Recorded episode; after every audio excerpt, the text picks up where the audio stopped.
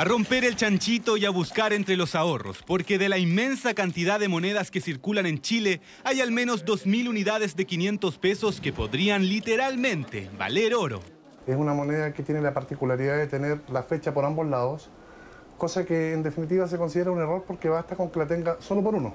Por cara y por sello, el grabado de la fecha de emisión por ambos lados hace particularmente especial esta moneda de 500 pesos, una que Cristian, coleccionista de antigüedades, adquirió hace años. Pero esto es una moneda que anda en el bolsillo, que está guardada en el chanchito ahí, entonces obviamente la gente dice, puede que tenga una ahí. Entonces ahí nuevamente va a buscar, por eso anda tanto el boom. ¿Cuánto puede llegar a valer? Aproximadamente entre 280 mil y 300 mil pesos, tema de, de oferta y demanda.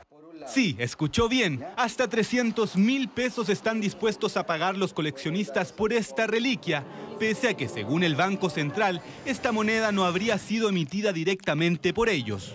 Por alguna razón salió a circular, pero no es, no es una moneda que el Banco Central haya emitido. Nosotros lo que emitimos en el Banco Central vale por lo que dice impreso o acuñado en, en la moneda. No vale algo distinto, porque emitimos monedas estándares, todas iguales.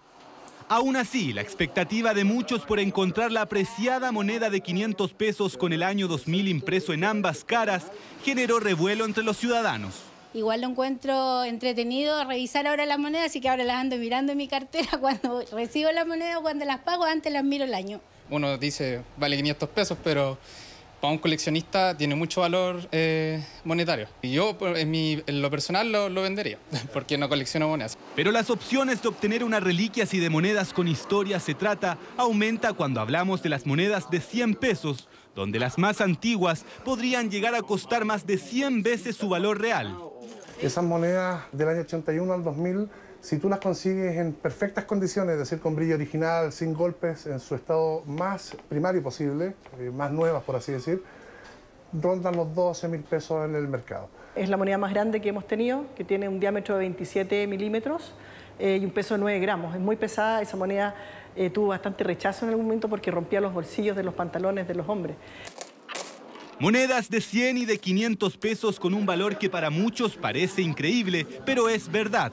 Si llegase a encontrar alguna de las mencionadas, las recomendaciones de los expertos es no limpiarla y llevarla tal y como la encontró donde un coleccionista, pues así él determinará su valor según corresponda.